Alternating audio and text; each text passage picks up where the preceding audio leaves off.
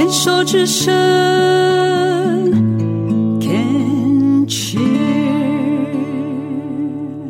蔡玉田把一切的成住坏空、因缘和合，正向明亮的解读为爱的流动，把所有的缘起缘灭都视为美好。我们一起来听听他的观点。我的生活的核心是爱的流动，所以刚才聊到心流，其实心流就是你，你感觉到这个四季的变化、宇宙的运行，还有你，你想哦，每一颗种子，在某个时机，因为春天也好，季节对了，温度对了，所有时机对了，因缘聚合了，它终于冒芽了，然后芽冒出来以后。它整个生命的历程，它要经过所有的这些条件因缘聚合以后，它才有可能长成一棵大树。那从一个小芽或小小种子冒小芽到一棵大树，我们不管它要多少时间或多少挑战，你觉得为什么？为什么宇宙当中要存在了一棵树？为什么宇宙当中要存在一个我？我为什么要在这里？我在这里，那棵树在这里。我要变成现在的我，跟那个种子要面临极其严苛的生存的挑战，没有差别。嗯，没错。那我为什么在这里？嗯，那个树为什么在这里？那宇宙当中为什么这么多生命在这里？为什么？我们在完成什么？我们在形成一个什么样的生命的网络？为什么我的存在跟他的存在是有关系的？为什么他成就了我，成就了他？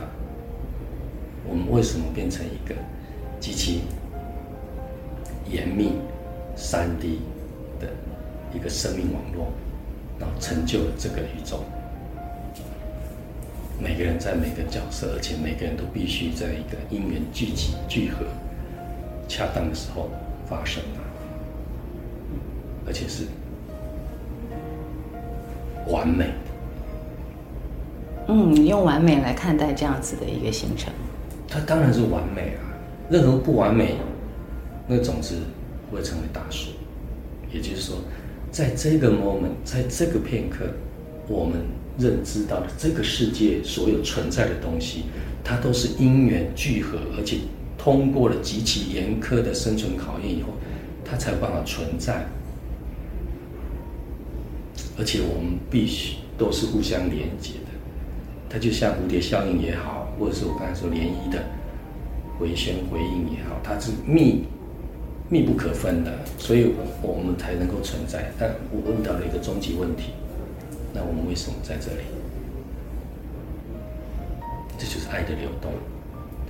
如果回到一个生命的本质，一个宇宙之初，我自己有一个想法，我不知道对错。因为从量子力学的角度来看，我们认知到的所有的东西，比如说一个杯子，它是陶陶土做的，烧完了以后硬硬的。然后呢，你又从量子力力学的角度去解释它的时候，它把它分到最细的，它就是一个量子态。那量子态是因为某个意念聚合了，它最后宏观的角度看起来，它是一个杯子。杯子，嗯，所以杯子基本上它是一个概念，嗯，它不是一个实质的物质。也就是说，这个世界如果只是粒子跟意念的排列组合，那物质本身是不存在的。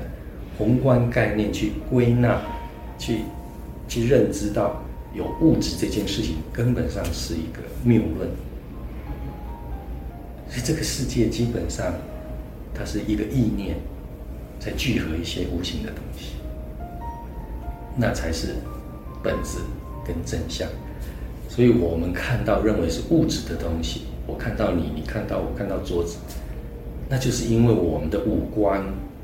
接收到的讯息后产生的一个现象，不是那个东西真正的样子。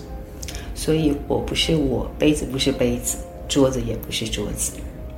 那只是一种语言上的形容。对。但我想说的是说，我们之所以看到的东西是这样，是我们的眼球的构造是这样。如果外星人的眼球构造跟我们不同，我们看到的东西就不是这样。也就是说，我们看到认为是杯子的东西，一个不同眼睛构造的人看到它不是杯子的样子。所以，那杯子是不是一个客观存在的东西？不是。这就是《金刚经》在讲的东西。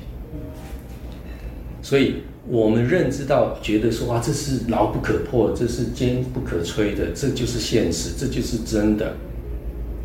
其实那只是我们的眼睛构造产生的结果，不是客观存在的真相。对，甚至你看到的跟我看到的也不会是一样。对，一定有差别的。对啊，你的色会有偏差嘛？你的你的那些视网膜的某些受色的细胞会有偏差嘛？对。所以啊，也就是说，我们。我们越认知，我们被概念所蒙蔽；我们越认知，我们被一些归纳所蒙蔽，我们离真相就近一点。啊，如果我们越深信不疑，那我们越离真相就远一点。嗯，好。那另外一个问题是我们透过这个认知建构出来了我们对生命的意义的探索，它会有偏差。嗯，因为认知的真相是这样，所以你产生我应该怎么活着，生命的意义是什么，就产生了偏差。也就是说，你对于这个世界的真相的认知不同，导致你对这个世界的感受跟你自己跟这个世界的定位的关系就会产生不一样。嗯，所以回到我刚才最问的终极问题：宇宙的存在是为了什么？一棵树的存在跟我的存在是为了什么？如果是从刚才回答的，从人类文明的角度，从人类大家从过去的牛顿物理学认知的，这就是实相，这就是地球，这就是物质，这不不不去建构出来的，然后去认知那人的存在是什么？那当然是不同哦。所以，我们人的存在不是为了功成名就，这很明显。蔡玉田分享了国内外几位看展观众的回应，他们凝视作品后感动落泪。蔡玉田的解读是：可能我我的作品里面蕴含了某种能量的流动，是。对很多人来说，他在潜意识里面是被打到的，可是他在意识形态上，他是无法去归类跟去说明为什么的。无法言说，对，他不知道为什么，可能那个那个有连接到，所以这就是我说的，回到我说的我问的问题，为什么你我跟这个宇宙这个片刻所有东西在因缘聚合的时候都存在？为什么？那个为什么？下一秒钟我们都不是我们现在的样子。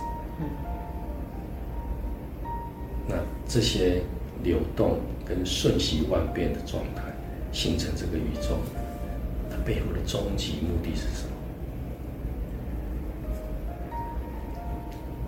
我能够体会的，跟我能够解释的，不就是一个爱的流动。那这个爱的流动，我刚才要想要解释，就是用量量子物理来谈的话，是什么样的意念聚合了什么样的粒子，它就形成了什么样的状态。所以那个意念去聚合的粒子形成的表象，所以那个表象就是《心经》讲的色。可是那个意念就是空性，起心动念的空性聚合的粒子形成的表象，形成了我们认知表面上看起来这个万事万物，所以那是色。所以色的源头是那个起心动念的意念，所以。一个显化的东西跟它内在最本质的东西的出发，它是一致的。一个是显化，一个是本质，所以色跟空的关系，所以色不异空，空不异色。如果你理解了本质，你就知道显化为什么这样。那显化的这样，你也可以追溯到它的本质。也就是说，当你可以理解到本质跟显化的时候，它就是一个清清楚楚的状态，它就不是无明的状态。如果你只看到本显化的东西，你无法追溯它的本质的时候，你就很容易被这个表象所蒙蔽。就像你看到冰块，你以为以为它是固体；你可以看到云雾，你以为它是气体；你看到水，你以为它是液体。那你会觉得水、云雾跟冰块不是同一件东西。其实它本质是一样的。因为本质的东西，因为我刚才说的粒子的聚合，那粒子的聚合会有一些客观的条一些条件的变化，有它形成的显化的样子不同，可是它本质是一样的。对。所以我们都一样。对，我们都一样。蔡玉田的作品此刻还在纽约、伦敦展出，近期还没有在台湾有新的展出规划。所以，想要亲眼看到他的作品，要请大家先到新竹科学园区走走，把自己当成一位旁观者，看着那个自己是如何将五感打开，和蔡玉田的心流艺术创作进行交流感受，是否会产生内化的体悟？是否涌动无法言语，但是有如涅槃一般的极境？艺术家蔡玉田专访到此告一个段落，他的分享值得再三的反复聆听思维，欢迎在之后的重播与 Podcast 上收听。我是于静，先祝大家中秋节愉快，我们十月空中再会。